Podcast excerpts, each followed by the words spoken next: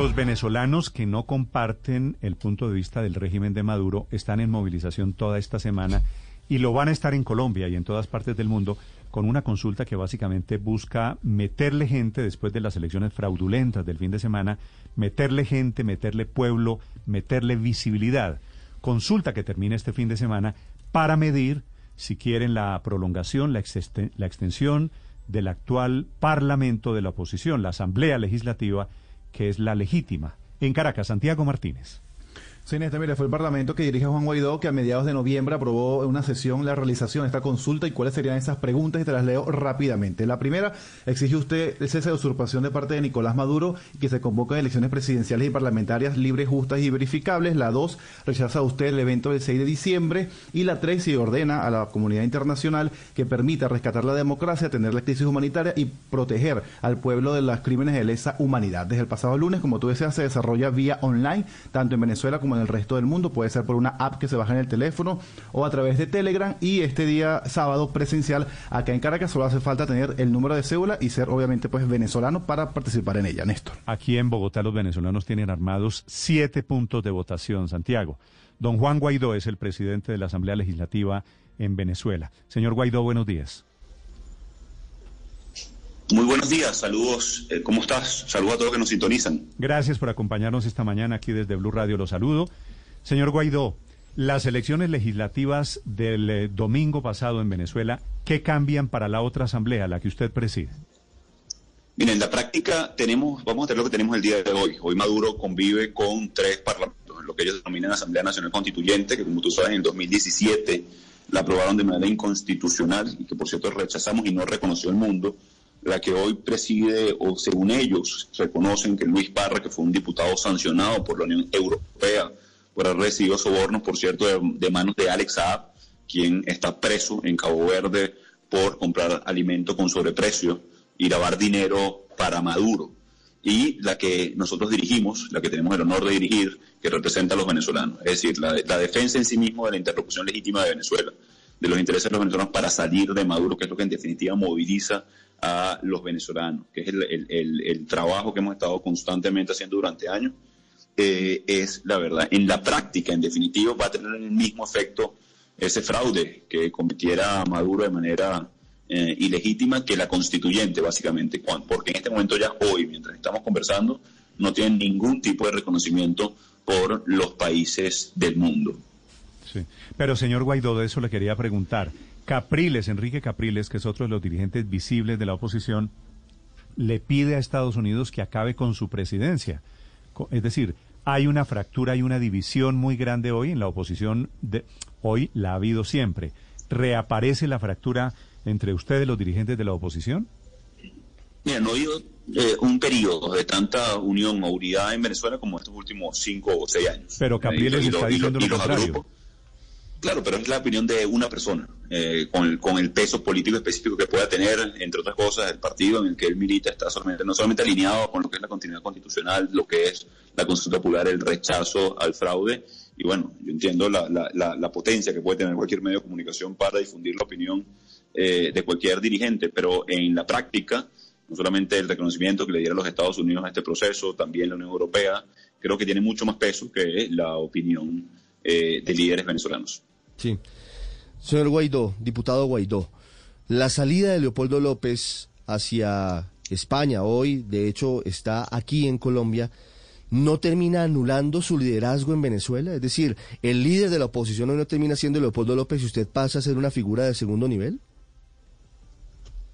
Bueno, a ver, de nuevo, las figuras personales en contra de la institucionalidad. ¿no? Nosotros creemos en la institución, el presidente encargado y presidente del Parlamento reconocido por 60 naciones, la convocatoria al interno, la, potencia y la necesidad que tenemos hoy en Venezuela eh, en contraposición de lo que pretende la dictadura, que es aniquilar a la alternativa democrática eh, en Venezuela. Por el contrario, creo que refuerza eh, la, la, imagen, la participación del gobierno encargado en conjunto con Julio Borges, en conjunto con Carlos Paparoni, en conjunto con Miguel Pizarro en conjunto con Isadora Subillaga, que tenemos un equipo muy amplio a nivel eh, internacional. Yo creo que, muy por el contrario, viene a reforzar el proceso el gobierno encargado y el liderazgo a lo interno de Venezuela.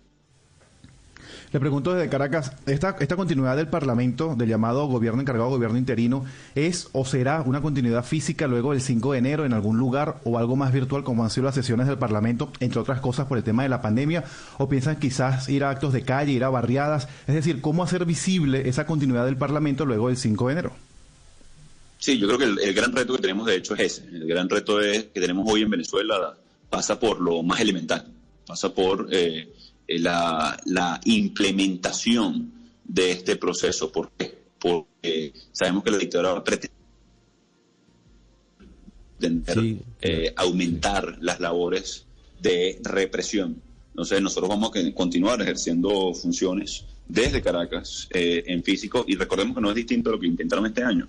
El 5 de enero de este año la dictadura pretendió secuestrar, militarizar el Parlamento Nacional lo paramilitarizó desde luego, tanto así que nos dispararon, recibimos disparos los parlamentarios llegando a la Asamblea Nacional, eh, pero no es distinto, por cierto, el reto cotidiano del venezolano. Hoy poner gasolina en la capital, en Caracas, son dos o tres días eh, de cola. Es decir, hoy, hoy lo cotidiano en Venezuela se convirtió en una hazaña, pasa por lo político, pasa por eh, lo más sencillo en el país. Y ese va a ser el reto que tenemos en el cortísimo plazo de cara a la instalación el próximo 5 de enero, que pretendemos que sea, por supuesto, física. Claro. ¿Puede eh, darse la situación, diputado Guaidó, de que por amenazas, por temor, algunos de los integrantes hoy de la Asamblea Nacional den un paso al costado y digan, mire, yo no quiero seguir arriesgando mi vida y no quiero una confrontación con el régimen de Maduro, entre otras porque hoy lamentablemente no se ve apoyo popular a su causa en las calles. ¿Eso es posible? Mira, hay, hay 35 eh, parlamentarios en el exilio, hay todavía uno preso han estado por lo menos siete tras las rejas. Asesinaron a Fernando Elván lanzándole un piso número 11. Eh, asesinaron a Edmundo Rada eh, y le cubrieron el rostro con una toalla húmeda para que luego de quemarlo pudiéramos reconocerlo como mecanismo de hostigamiento. Hoy la censura y la autocensura en Venezuela eh, están a la orden del día. Mi tío estuvo está preso por, casa, por cárcel todavía. sin contar 25 personas de mi equipo más cercano, entre ellos jefes de despacho, eh, eh, entonces, ¿por qué te digo eh, todo esto? Porque eso es una variable de riesgo siempre que enfrentas una dictadura. Ahora, la determinación que han demostrado los diputados para mantenerse firmes, para seguir adelante, ha sido comprobada. Se van a mantener, nos vamos a mantener en la lucha con la única limitante, bueno, de nuestra libertad y nuestra vida, que está en riesgo por la dictadura. Ahora, con respecto al apoyo popular, Mira, no, no, es nuevo, ¿no? Tenemos desde el 2007 eh, trabajando y el rechazo mayoritario del 90% a Maduro es muy claro en este momento y el respaldo de la lucha democrática en medio de una pandemia y en medio de la persecución que te narraba. Sí. Señor Guaidó, le hago una pregunta final sobre la relación con Estados Unidos. La gente anti-Chávez, anti-Maduro, la gente de la oposición en Venezuela estuvo muy activa y le dio el triunfo a Trump en la Florida, en las elecciones de hace tres semanas. Pero ganó Biden. ¿Qué tanto va a cambiar el triunfo de Biden, eh, el mapa de la geopolítica y las posibilidades de que Estados Unidos siga siendo el aliado para ustedes, para la oposición en Venezuela? Estados Unidos sigue siendo un aliado poderoso como lo es Colombia, como lo es Brasil, como es eh, el, grupo de Lima, Europa recientemente con el rechazo contundente a Maduro. Y lo importante es que nuestra aproximación en todo momento eh, a el gobierno de los Estados Unidos ha sido de manera bipartidista. Lo vieron eh, con mucha claridad, por ejemplo, en mi reciente gira a Estados Unidos, el respaldo en el Congreso, en el Senado, eh, nuestras relaciones en el Congreso. Hace una semana, por cierto, eh, hubo una eh, sentencia, una, un comunicado del Congreso aprobado en Cámara de manera bipartidista, así que eso va a fortalecer la alianza. Ahora, hay cosas adicionales. Maduro tiene un problema no solamente con el Ejecutivo en los Estados Unidos, es decir, con la Casa Blanca, también con el Judicial. Tiene una, tiene una demanda, un indictment por narcotráfico y terrorismo tiene eh, una recompensa por sobre 15 millones de dólares por estar vinculado al terrorismo y al narcotráfico. Así que el problema es para Maduro. Para nosotros es una oportunidad de eh, afinar, mejorar eh, relaciones, agradecer por supuesto a la administración del presidente Trump todo lo que ha hecho hasta el, momento y lo importante es ver en, esta etapa qué podemos hacer para terminar de coronar la solución al conflicto que estamos atravesando los venezolanos y que rebota directamente, por cierto, en Colombia. Lo ven ustedes en primera persona en las calles, lo ven ustedes en primera persona con eh, los migrantes, con el financiamiento que recibe el ELN y la disidencia de la FARC atrás del oro mm. eh, venezolano, la destrucción de la economía binacional, 6 mil millones de dólares, anuales venidos a nada, venidos a menos de 50, por lo cual es eh, importante el respaldo también del presidente Duque y de nuestros aliados en la región. Desde la oposición en Venezuela, don Juan Guaidó, que es el presidente de uno de esos parlamentos en el sistema complejo de la política en Venezuela.